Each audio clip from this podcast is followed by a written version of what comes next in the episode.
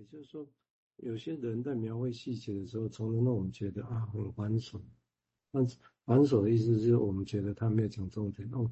这就这个地方来讲，我们就对他这个时候他后续要讲的那些故事的细节，其实我们不感兴趣，或者我们觉得他只是重复。那这样来讲的话，我们如果等一下为大家补充，也就这样来讲，对于我们对他的理解其实没有没有增加。但是当然我们可以想，为什么一个人他处心积虑的要把那故事讲给另外一个人听，势必是希望另外一个人可以感动、可以接受他、可以了解他。但是为什么会是这个场景？那这这又是什么意思？哦，那何以不会爆啊？像小说讲的这样，哦，一个小说家。在讲的时候有一些美学的概念在里头，所以讲出来的时候会让人家感动哦。这这为什么这个差别呢？哦，这我等一下我再来细讲哦。我们现在请诸位再进一步谈，谢谢。好，那我们接下来就是进到，其实它这是一个，哎，就是这个昆德拉这本《生命中不能承受之轻》，他在这个小说其实是描述了，哎，有两对情侣啦，哈，但是主要是描描述那个。托马斯跟特丽莎，还有萨丽娜，那他们三个人之间有些情感生活。那但是他其实又不是代表一个一男跟两女的三角关系的一个性爱故事。哦，这个他的这个剧本曾经被拍成那个布拉格的春天，不过昆德拉并不是很满意。好，因为好像事实上他在这个爱情故事里面，事实上。他更希望传达是他的一个哲理小说，那这个也许是在电影里面无法去被传达出来的。那所以他这个小说其实一开始从那个尼采的永恒的永劫轮回里面去讨论嘛，那就把我们读者带到了一个一系列问题里面，好，就是去思考，比如说轻跟重、灵与肉。好，那这个我会想到说跟 Beyond。那他在建构他的思想的时候，他有用了一个字哈，就是 s a s u r a 来作为一个他思考的一种方法。那这是用一种可逆的视角来解构一个二元的对立，那重新建构一个意义。那昆德拉他透过轻与重的那种不稳定性，让身体跟心灵的那种模糊性，让重新对那个生命的存在，那提供了一个可思考跟有一种创造性的张力。好，那在这边我们简单的讲一下那个，诶，男女主角了哈，就是男主角托马斯，他是布拉格的著名外科医生。那他跟妻子离婚以后，就四处寻找对象做爱。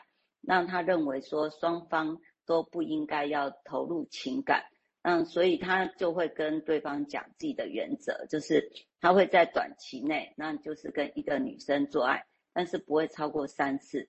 那也可能可以长时间跟一个女生，但是每次的间隔最少最少就是要三个礼拜。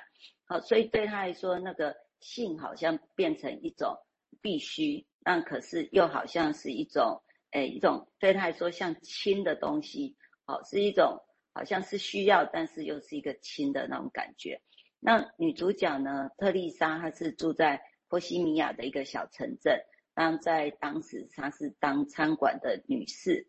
那从小就是被常常被他的母亲羞辱，所以他很想逃离他的家跟他的那个小城镇。那对爱情十分向往。那他总是在他的腋下夹着一本书。那这个书对他的想象就是，这本书可以让他跟周围这些很粗俗的世界隔离开来。那他们两个人的相遇，就是那个托马斯。他就是在到了那个，诶，就是波西米亚的小城镇去开个会。但去开会的时候，就是遇到了，然后他们两个在一起待不到一个小时。好，那那个特丽莎还陪那个托马斯等车，这样三个礼拜以后，特丽莎就到诶布拉格去找托马斯，然后当天他们就做爱了，那也开始认定了一个关系。好，那在那个诶昆德拉他的。的一个小说里面就这样描写哈，当那个当那个特丽莎来找托马斯的时候，托马斯对一个这近似陌生的女孩，他产生一种无法解释的爱，然后他仿佛有人把一个孩子放进了涂涂满了树脂的篮子里，然后顺着河水漂流，而他就床在床榻水岸收留了他。好，这边有一个隐喻哈，就是好像那种有个篮子，然后在水边，然后托马斯为了要拯救一个生命，他得要把它捞起来，这样。好，所以托马斯他当他看着就是当作爱的那个特丽莎在睡梦中沉沉的呼吸的时候，他会觉得特丽莎就像孩子。然后就是这样被人就要放到篮子顺流而下，然后他就他就觉得说，我们怎么可以任由这样的一个篮子载着一个孩子，然后在川流的河水里漂流呢？然后如果法老王的女儿没有把小摩西从水里捞起来，就不会有旧约全书，那我们人类的那个文明也就不会存在。所以多少古老的神话的开头都起源于有人救起了弃婴。所以，但是那个昆德拉说，托马斯当时并不知道，当他用这样的隐喻的时候，是一个危险的东西。他说，我们不能随便拿隐喻来闹闹着玩。他说，爱情有可能就诞生在这样的一个隐喻里面。好，所以当我们在生活中啊，我们会做各式各样的决定，但就是因为无法重来，那无法去验证对跟错。啊，所以我们都得要为那个当下的那个决定要承担，承担每个决定会产生一个后果跟责任。好，所以好像到底哪一个轻，哪一个重，并没有一个绝对的答案，说哪一个最后是会带来一个自由，或是带来一个负担。好，先到这边。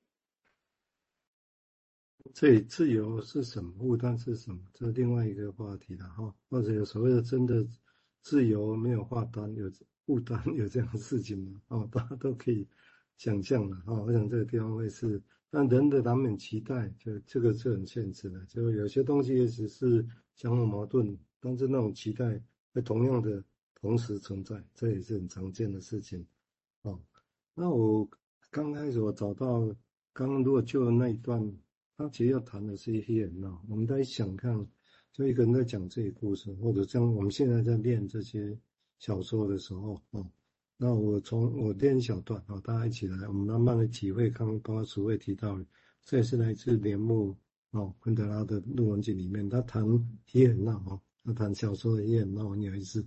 那因为精神分析心理治疗也常这么谈。他说，从定义的角度来看，哈，那叙述者曾是过去所发生的，可是每一个小事件一旦变成过去。就丧失了它的具体特性，然后化为侧影。叙述是种回忆，也就是摘要，是简化，也是抽象。那生活的真实面貌，生活平凡的真实面貌，只能在此时此刻当下去寻觅，去寻觅啊。那么，如何叙述过去的事情，但同时又重建起？重建起他已然丧失的当下性，小说艺术在这里找到了答案，啊，很有意思哦。啊，这样讲，它是以场景，哈，一个场景，故事的场景的，以场景的方式来呈现过去的事。什么是以场景的方式？他说，场景其实即便是用文法上的过去式来描绘，但是我们在讲以前嘛，对不对？他说，但从本体上来看。其实它却是现在式的，因为他在讲说，我们看见它，我们听得见它，它在我们眼前展开，此时此地。哦，OK，这个是我在听，嗯，因为我们也在摸索了，啊，我们在听一个人讲话，听个案，听朋友讲话，我们现在在看一个小说，在听这个事情，啊，那我们这个时候其实是什么？也很闹，那这个也很闹，我也讲的是什么？我想大概如果大家有经验，你会发现，其实相对的，我们在。金融分析啊，心理治疗，我们也强调医院哦。我觉得那是什么？哦，当金融分析心理学有他说法。哦，那我试着刚刚或等一下从哦，在小说家的角度来谈小说里面的医院哦。好，我们现在再请楚慧再进一步谈，谢谢。好，那蔡医师刚才谈到那个医院，然后就是如果对应到刚刚我们谈到就是那个诶托马斯跟诶刚才那个就是。那个女孩子就是特丽莎来找他的时候，那那个当下，他决定把她留下来。那可是到那个每一个当下，难道他没有后悔吗？好，那其实不是哈，就是当托马斯在在这个把他留下来之后，是托马斯